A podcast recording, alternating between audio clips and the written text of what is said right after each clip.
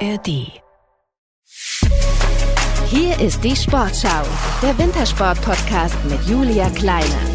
Ich sag Servus aus dem schönen Oberstdorf. Hier ist es sonnig, es ist heiß, um die 29 Grad im Schatten. Perfektes Wetter also für eine weitere Sommerfolge unseres Wintersport-Podcasts. Heute mit einer Athletin, die das Skispringen quasi in die Wiege gelegt bekommen hat und in der letzten Saison zwei Weltmeistertitel voll durchgestanden ist. Zum fünften Mal in Folge feiert ein deutsches Skisprungquartett WM-Gold im Mixteam-Wettbewerb. Im slowenischen Planica behalten Selina Freitag, Karl Geiger, Katharina Althaus und Andreas Wellinger die Nerven. Selina Freitag. In der Anlaufspur am Donnerstag als Vierte ja ganz knapp an einer Einzelmedaille vorbeigesprungen. Zeigt hier wieder einen klasse Sprung, landet bei 97 Metern und weiß direkt, dass ihr hier so etwas wie die Vorentscheidung gelungen ist. Die Spannung ist groß, die Badelatschen sind schon dabei und dann steht's fest, Deutschland gewinnt die Goldmedaille im Mannschaftsspringen von der kleinen Schanze. Glückwunsch ans deutsche Team. Selina Freitag, schön, dass du da bist. Danke, dass ich da sein darf. Ich habe dich gerade beim Training beobachten dürfen. Apropos Stichwort Training. Ähm, wir sind jetzt hier beim Training im Nordic Zentrum in Oberstdorf. Hier ist auch eine Skirolleranlage äh, zum Skirollern. Ihr könnt hier Kraft- und Ausdauertraining machen in Sporthallen. Ähm, was hat für dich heute auf dem Programm gestanden? Also was musstet ihr da gerade machen? Ähm, wir hatten heute so Koordination, Beweglichkeit, ähm, haben am Anfang ein bisschen Rumpf gemacht äh, und ja, Balance, Slackline, ähm, wie so einen kleinen Hindernisparcours, wo man drüber balancieren muss, also ein bisschen in den Körper reinfühlen. Ähm, jetzt vor allem nach dem Urlaub wieder dem Körper sagen, was er eigentlich zum tun hat, dann auch viele Sprünge. Äh, ja, einfach wieder in den Rhythmus kommen, genau. Also dafür ist diese Stabilisierung auch da. Also das ist dann wirklich nicht wie ein Schanzensprung ist, von dem ihr dann nicht mehr landen könnt. Genau, das Wichtigste ist eigentlich, ähm, dass man, wenn man zum Tisch hinfährt, eben in einer guten Balance ist, ähm, eben den richtigen Schwerpunkt findet, dass der Druckpunkt, wo man dann eben anschiebt, eben vom voll nach unten geht, ähm, komplett zentral ist, dass eben man nicht dann im Sprung irgendwie weiter arbeiten muss, sondern dass alles flüssig in einem durchgeht und genau, dass man dann dem perfekten Sprung sozusagen nahe kommt. Also dass nicht rausgeschossen mhm. werdet, so kann man sich das, glaube ich, vorstellen. Ähm, eigentlich war ja heute auch Skisprungtraining, stand, glaube ich, auf dem Programm. Das wurde aber, glaube ich, kurzfristig umgeschmissen wegen Eigentlich der Thermik, so hatte ich das verstanden. Morgen, aber jetzt ist es übermorgen. So jetzt ist es übermorgen. Genau. Wie ist denn der Unterschied zwischen Mattenschanzen und also Skispringen auf Schnee? Also wo, wo liegt da der Unterschied? Naja, im Sommer ähm, springen wir eben auf so Plastikmatten. Der Wellinger hat letztens verglichen mit einer Rutsche. Also das wird eben bewässert und ähm, ja, an sich vom Gefühl her ist es, ist es nicht anders. Ähm, die Spur ist noch anders, also wir fahren nicht auf Eis oder auf ähm, Schnee sozusagen an, sondern eben auf Keramik. Und aber an sich fühlt sich nicht wirklich anders an. Nur dass es eben gefühlte 1000 Grad heißer ist, weil unsere, unsere Kleidung an sich, also unsere Ausrüstung ist komplett wie im Winter. Ich wollte gerade sagen, ihr müsst ja trotzdem in den Anzügen springen, ne? Ihr springt mhm. ja nicht im Badeanzug darunter. Nee. Gut, es wäre vielleicht auch manchmal ein bisschen gefährlich, weil dadurch, dass es eben Plastik ist und dann durch die Reibung, könnte es auch mal sein, dass sie dann eben die Haut verbrennst, aber ähm, ja, es ist dann schon eher ziemlich warm. Thema Klimaerwärmung, natürlich jetzt gerade auch im Wintersport ein großes Thema. Deswegen komme ich jetzt auf die Mattenschanze auch zu, springen, äh, zu sprechen. Ähm, man versucht natürlich gerade irgendwie so Alternativen zu finden, vor allem auch weniger CO2-Ausstoß, auch ein großes Thema. Ähm, ich hatte mit Denise Hermann-Wick zum Beispiel auch gesprochen, die auch gesagt hat, okay, Biathlon auf Rollern kann man schön im Sommer machen, aber ist dann doch kein echtes Biathlon. Ähm, wie ist das für dich? Also wenn jetzt langfristig gesehen der Schnee wegbleiben sollte, in der letzten Saison auch ja ein paar Mal auch gesehen, leider, ähm, wäre das für dich dann überhaupt so richtiges Skispringen?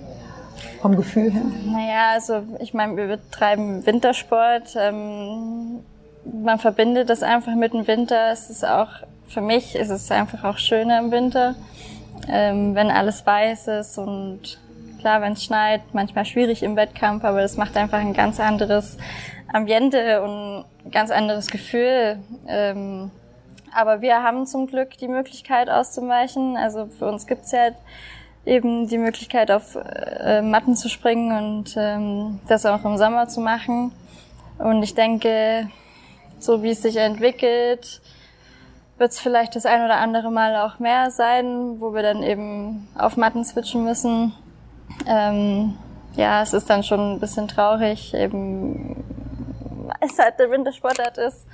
Aber man kann eben ja dann nicht so viel machen ne, gegen Mutter Natur. Obwohl du ja auch relativ erfolgreich gerade auf dem Matten gewesen bist, European Games, ah, äh, Bronzemedaille gewonnen.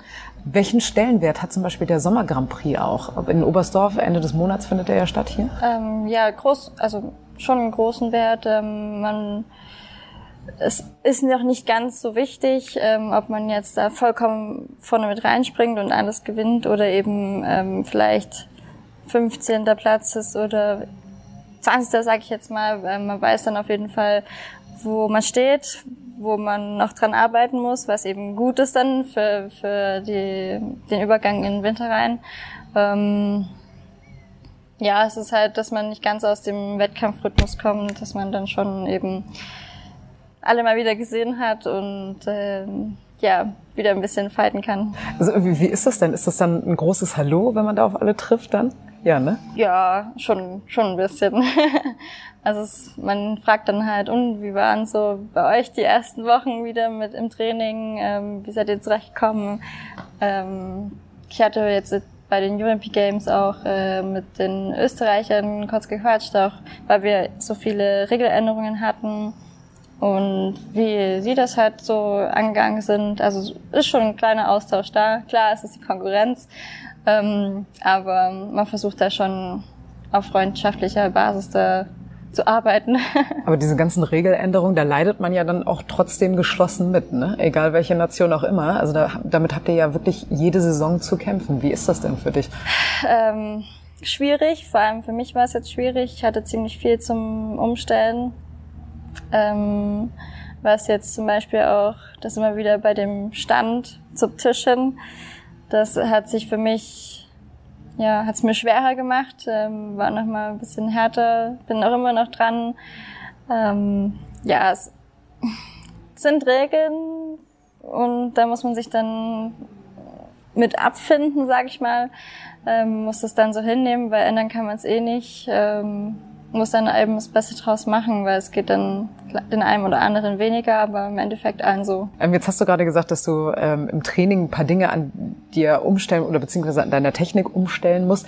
Ähm, gehst du gerne zum Training oder musst du da häufig auch den inneren Schweinehund irgendwie überwinden? Oh, das ist tagesabhängig.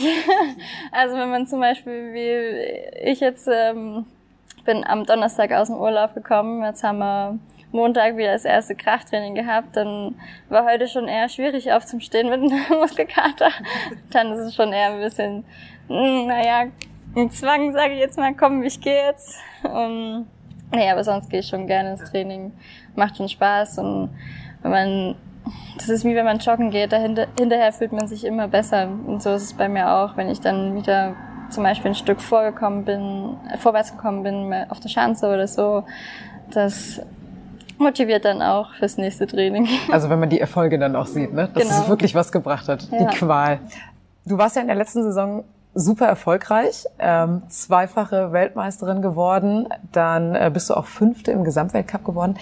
Wie ist das? Wie geht man dann so eine neue Saison an? Fängt man dann wieder bei Null an oder oder hat man das irgendwie noch im Hinterköpfchen? Hm, ich habe das schon noch im Hinterköpfchen, einfach weil die Saison so grandios, also atemberaubend, grandios war, weil ich habe einfach gemacht, es war nicht, ich sage es mal, schwer. Ich habe mich nicht irgendwie gesagt, zu mir selber gesagt, oh, das muss jetzt, okay, es war nicht ganz so, manchmal habe ich das schon zu mir gesagt, ähm, aber ich bin einfach gesprungen und das, was bei rauskam, kam bei raus und das war immer gut.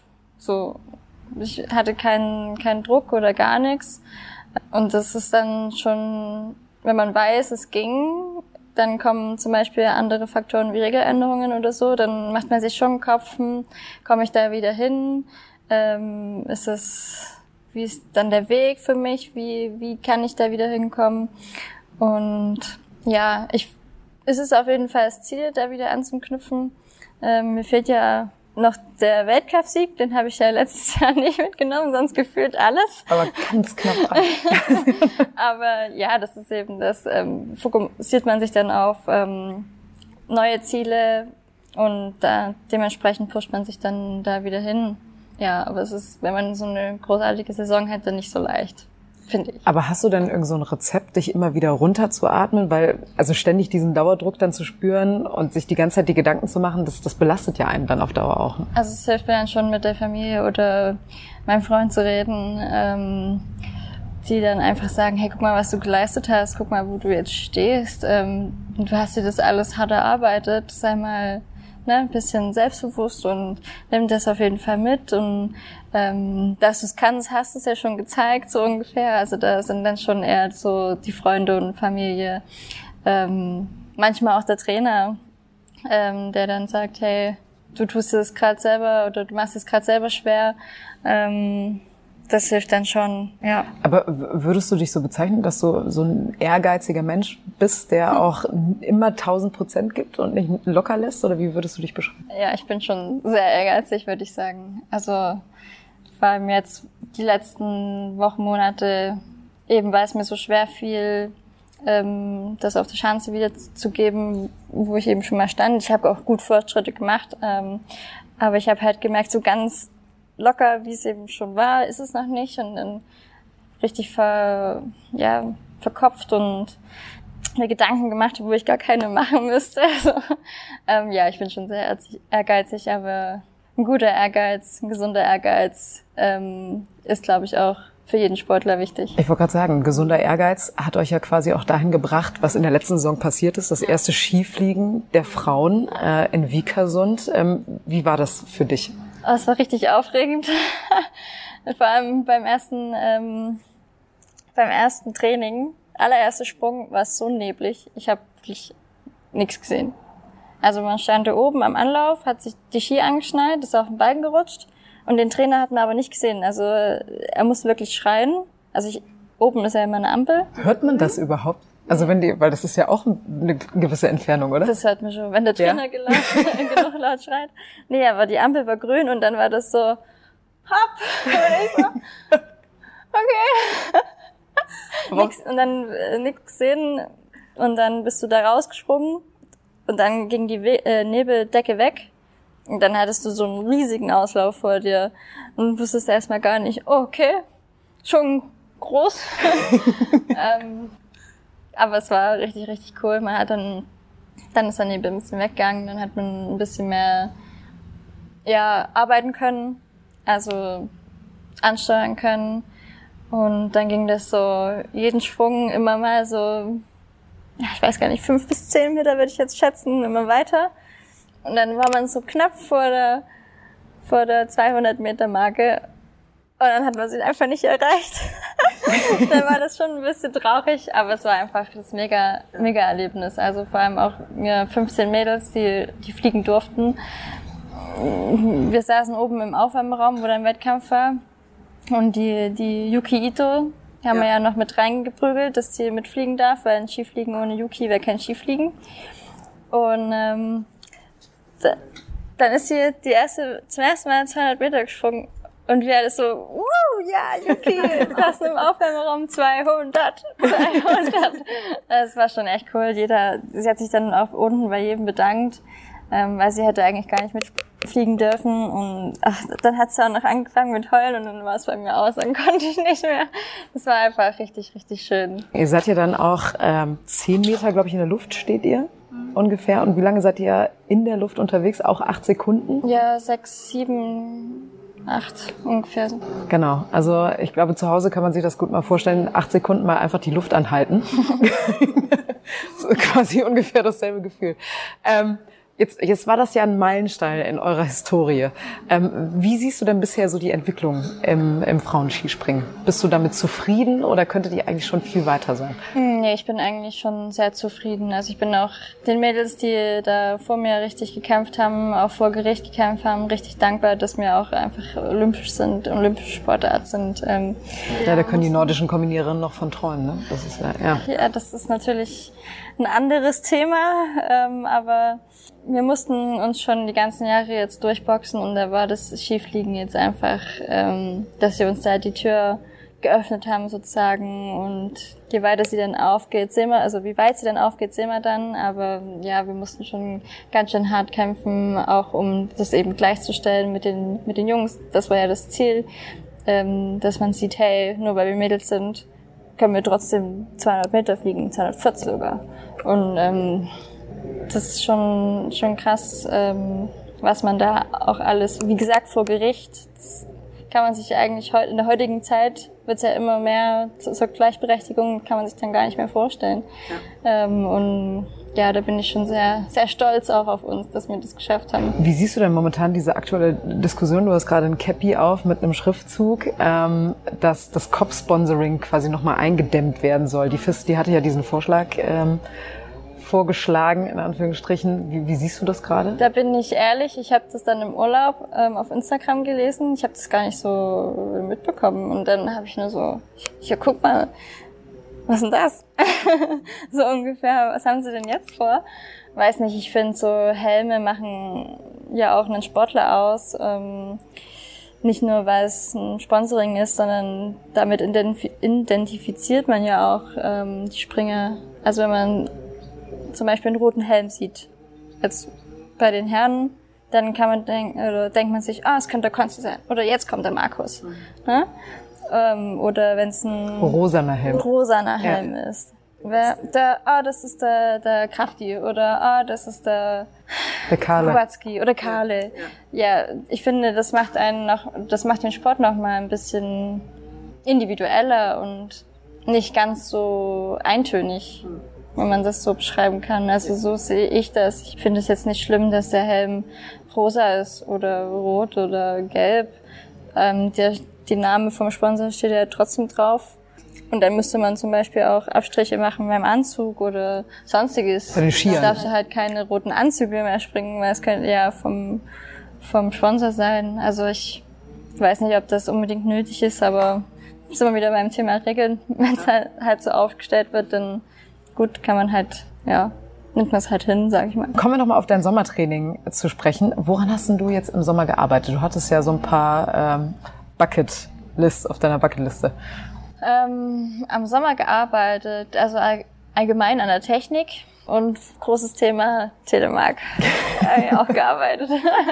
Wie, wie, kann man sich das vorstellen? Du hast dann die ganze Zeit in deinem Wohnzimmer gestanden und einen Telemark nach dem nächsten gemacht, oder? Also so kann man es natürlich auch machen, aber ich habe es eher auf der Schanze dann geübt. Also ähm, hohen im hohen, weiten Bereich ja. dann eben mit bisschen mehr Herz und ne, Überzeugung den Fuß vorstellen. Ich wollte gerade sagen, wenn man von der Wohnzimmercouch springt, dann hat das auch nicht die gleichen G-Kräfte. Ja. Wie wenn du vorher noch mal über 100 Meter irgendwie gesegelt bist. Du kannst ja noch einen Ventilator, wenn es eh so heiß ist, noch drunter stellen ja. und dann Oder noch so eine Hantel einfach in die Hand nehmen, dann kann man das machen. Ähm, welche Ziele hast du dir denn abseits vom Sport gesteckt? Weil du bist ja auch noch die Privatperson, Selina Freitag. Ähm, ich glaube, ich würde jetzt sagen, dass ich versuchen möchte, mehr wieder nach Hause mal zu fahren. Also ich war jetzt immer ziemlich lange hier in Oberstdorf und ich fahre immer über 500 Kilometer und sehe halt auch sehr selten meine, meine Family. Und jetzt, ich bin zum zweiten Mal Tante geworden. Ähm, ja, ich möchte einfach nicht verpassen, wie meine, meine Nichten aufwachsen und da eben, ja, mehr Zeit reinlegen auch. Ich hatte auch gelesen, du möchtest äh, eine Personality werden, also mehr Persönlichkeit irgendwie entwickeln, auch Vorbild sein. Ja, es ist halt, man wächst halt langsam aus dem Nachwuchsalter raus, ne? Ist jetzt auch eine von denen, wo dann die, die Jüngeren aufschauen, würde ich jetzt mal so behaupten. Wenn man erfolgreich ist und erfolgreicher ist, ich will mich da nicht so hochpushen, aber man merkt es schon, dass viele dann sagen, oh, hier, guck mal, das ist die Selina Freitag oder das ist die Schwester vom Richard Freitag, ähm, was man ja auch oft hört. Ähm, da möchte man schon dann vorbildlich auftreten und ähm, auch zum Beispiel, jetzt hatten wir dieses Kids Camp vorm Urlaub. Ähm, da haben wir mit, den, mit unserem Nachwuchs gearbeitet. Und das war richtig cool. Die haben das, die hatten auf einmal doppelt so viel Energie. Die waren so richtig motiviert. Ähm, ich habe zum Beispiel einer was gesagt und sie so, mm -hmm, ja, mach ich. Und ich so, hast du verstanden, was ich gesagt habe? ja, natürlich. und ich so, okay. Ähm, man möchte da auch einfach denen was mitgeben, weil man ja eben weiß, wie, wie schwer dieser Weg auch sein kann, was, wie viel man da reinstecken muss und wie viel man alles leisten muss, um, wenn man dahin möchte, wenn man ganz nach oben an die Spitze möchte. Und das, das hat so richtig Spaß gemacht mit den Kiddies und das meinte ich mit, mit, ja, eine Persönlichkeit entwickeln, für, für den Nachwuchs da sein, den Nachwuchs fördern, fördern ähm, ja, einfach um den, den Mädels zu zeigen, hey, wenn ihr einfach ein paar Sachen richtig macht, dann kann es richtig, richtig gut und richtig schnell ähm, vorangehen. Und auch wenn es mal nicht so läuft und ihr denkt, ach, irgendwie, es macht irgendwie keine Lust mehr oder ich komme nicht voran, ich möchte eigentlich, aber es will nicht, dass man da eben genau da dann seine Ziele sieht und da eben dran festsetzt und ja, einfach diese Motivation nicht zu verlieren. Weil für mich war es auch ähm, nicht so leicht, wo ich dann hier runtergewechselt bin. Also vor allem das erste Jahr hatte ich schon ziemlich so, pff, wollte schon ziemlich oft meine Mama, Mama, ich will nach Hause. ja, aber das man geht durch eine harte Zeit und dann wird's wieder besser. Hast du dich da oft auch, weil du ihn gerade angesprochen hast, mit deinem Bruder ausgetauscht? Weil der hat ja im Grunde genommen so ein paar Jahre vor dir äh, das Gleiche durchgemacht. Auch fernweg von der Heimat? Ja, der ist ja mit mir dann hier runtergezogen. Gleichzeitig, weil er gesagt hat, okay, wenn du dich dafür entscheidest, dann komme ich mit. Ähm, weil für ihn galten ja die gleichen Bedingungen damals in, in Oberwiesenthal. Also hauptsächlich sind wir hier runter wegen den Trainingsbedingungen. Und es war dann schon schön, wenn man ein, ein, ja, ein heimisches Gesicht gesehen hat und dann erstmal sich alles so gegenseitig, sage ich jetzt mal, so auslassen konnte. Also ich glaube, manche würden jetzt sagen, okay, ich bin eigentlich ganz froh, mal meinen Bruder und meine Schwester Kilometer weit von mir entfernt zu haben, aber bei euch war das dann irgendwie anders. Ja gut, das liegt auch daran, dass ich einfach auch Nachzügler bin. Also der Richard ist zehn Jahre älter, der Christian ist zehn, äh, 15 Jahre älter. Ähm, und wir haben uns dann, weil sie beide auch Sport gemacht haben, war ich auch zu Hause dann öfters alleine nur mit der Mama, Papa.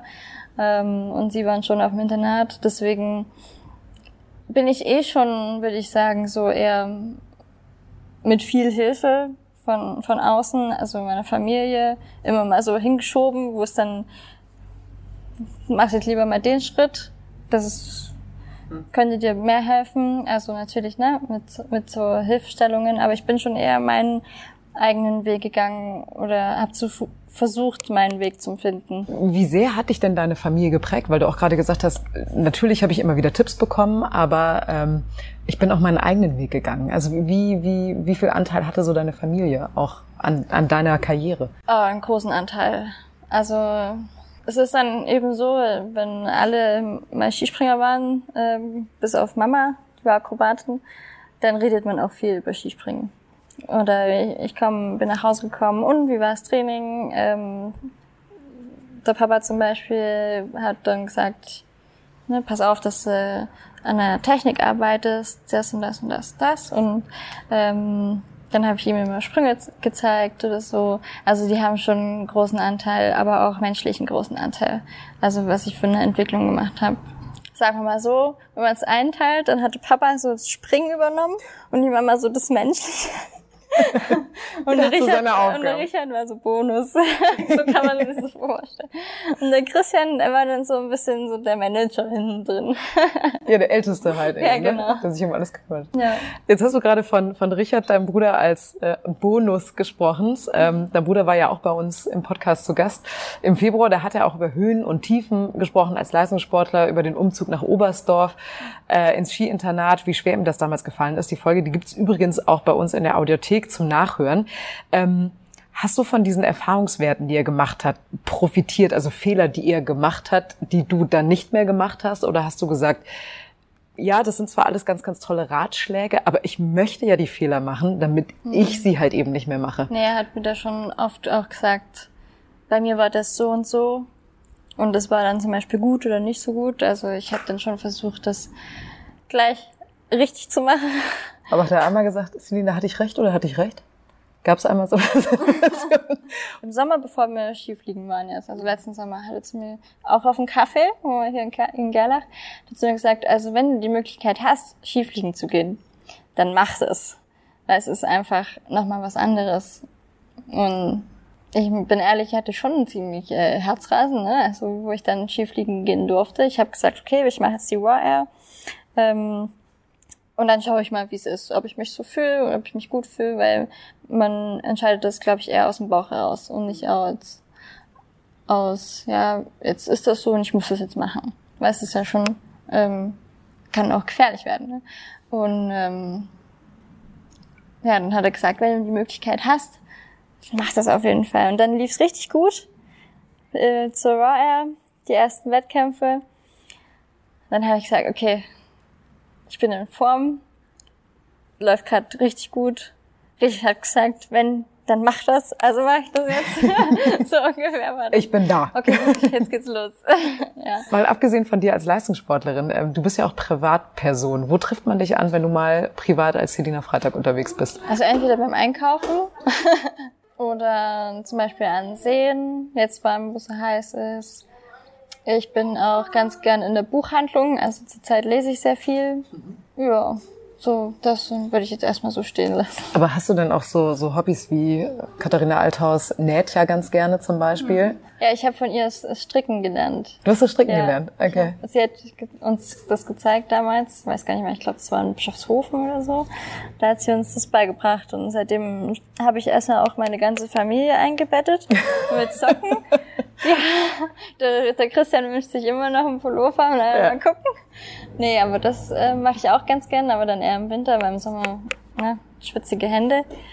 Ähm, und Gitarre spiele ich gerne, ja. Ihr seid ja auch ein bisschen länger unterwegs, ne? Da kann man auch mal im Bus ja. schön stricken, um die Zeit irgendwie zu überbrücken. Ähm, hörst du denn auch Podcasts? Also natürlich jetzt deine Folge vom Sportschau Wintersport Podcast, die wirst du natürlich hören und auch Werbung natürlich dafür machen. Ähm, oder oder gibt es irgendwelche Serien, die du vielleicht auch jetzt den Zuhörern und Zuhörern empfehlen kannst? Hm, also ich höre nicht ganz so viel Podcasts, weil ich eher, wenn wir zum Beispiel auf Fahrt sind oder so Musik höre lieber. Ähm, aber es gibt ja so ein so Sport-Podcast, das höre ich dann schon ein, zwei Mal an. Ähm, und TV-Serien bin ich gerade bei Grey's Anatomy. In der gefühlt 87. Staffel. genau. Ich weiß gar nicht mehr, wo genau. Ja. Ähm, ja. Ich finde zum Beispiel Serien total schwierig, weil man ja immer so dranbleiben muss. Mhm. Ich habe die Zeit aber gar nicht dafür. Also letztendlich ist es bei euch doch genauso, oder? Ja, gut, wir haben halt viele Reisetage, ne? Da schaut man dann schon mal Serie oder eben Stricken. Da findet man dann schon die Zeit. Einfach weil man eben im Flieger sitzt oder viel im Auto. Aber so im Training zu Hause eher weniger. Aber jetzt kommt ja noch der Sportschau Wintersport Podcast dazu. Richtig, dann dann schon mehr. Alle alle Folgen. Ähm, so, jetzt habe ich die ganze Zeit Fragen gestellt, aber unsere Gäste in der Juli-Ausgabe, Francesco Friedrich und Thorsten Magis, die hatten auch noch eine Frage an dich. Also das ist quasi so ein bisschen Tradition in dem Podcast. Das Frage. Genau, dass die dass die Sportler halt eben an den jeweiligen ja. nächsten Gast noch eine Frage stellen. Ähm, die spiele ich dir jetzt einfach mal vor. Das ist natürlich auch so eine Geschichte mit der Ernährung, wie man das durchhält, dass man oh ja. an sich an die Kalorien hält und so. Das ist für uns ja nicht. Wir haben zum Glück so einen Sport, wo man einmal essen kann, was man will eigentlich. Aber als Skispringer ist das natürlich schon, ja, das auf jedes Gramm mich, achten ne. musst. Oder dann auch nordische Kombinationen, wenn du dann auch laufen Wie musst. macht man das, wenn man da irgendwie Hunger hat oder so? Was macht man dann? Das ist schon, ja. weil wenn wir Hunger haben, dann, dann haben wir schlechte Laune auf dem Nacken. vorangegangen, muss man dazu sagen, dass wir so ein bisschen uns unterhalten haben darüber, dass Thorsten Magis immer mit seinem Gewicht ein bisschen aufpassen muss. Mhm. Francesco Friedrich aber alles essen darf. Die anderen drei Jungs aber im Viererbob ein halbes Kilo weniger wiegen müssten und er aber im Zweierbob irgendwie mehr. Ach so, ja klar, die müssen das ja auch aufteilen. Ne? Genau. Und dann. Darüber habe ich mir noch gar keine Gedanken gemacht. Beziehungsweise sie dürfen ja mit dem mit dem Bob zusammen dürfen ja. die auch nur ein gewisses Obergewicht, eine, über, gewisse ja. Obergrenze haben. Ähm, und bei den Rodlerinnen ist es sogar so, ich weiß, dass Julia Taubitz mit einem 10-Kilo-Sack ähm, in der Schüssel darunter fährt. Es ist wirklich so, damit sie halt eben ansatzweise an diese mindestens, glaube ich, 75 Kilo irgendwie drankommt.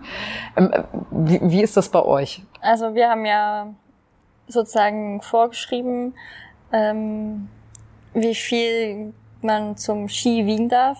Also da wird es dann mit Körpergröße und BMI berechnet, welche Skilänge man dann springen darf. Ähm, gute Frage. Ähm, viele, viele haben halt Ernährungsberater, ähm, mit denen man zusammenarbeitet oder muss man dann so ein bisschen selber seinen Weg finden, was tut einem gut, wie kann man es am besten halten, das Gewicht, äh, muss ich noch was abnehmen. Meistens ist es so, dass wir im Sommer, ich würde jetzt mal sagen, im Durchschnitt vier, fünf Kilo mehr haben.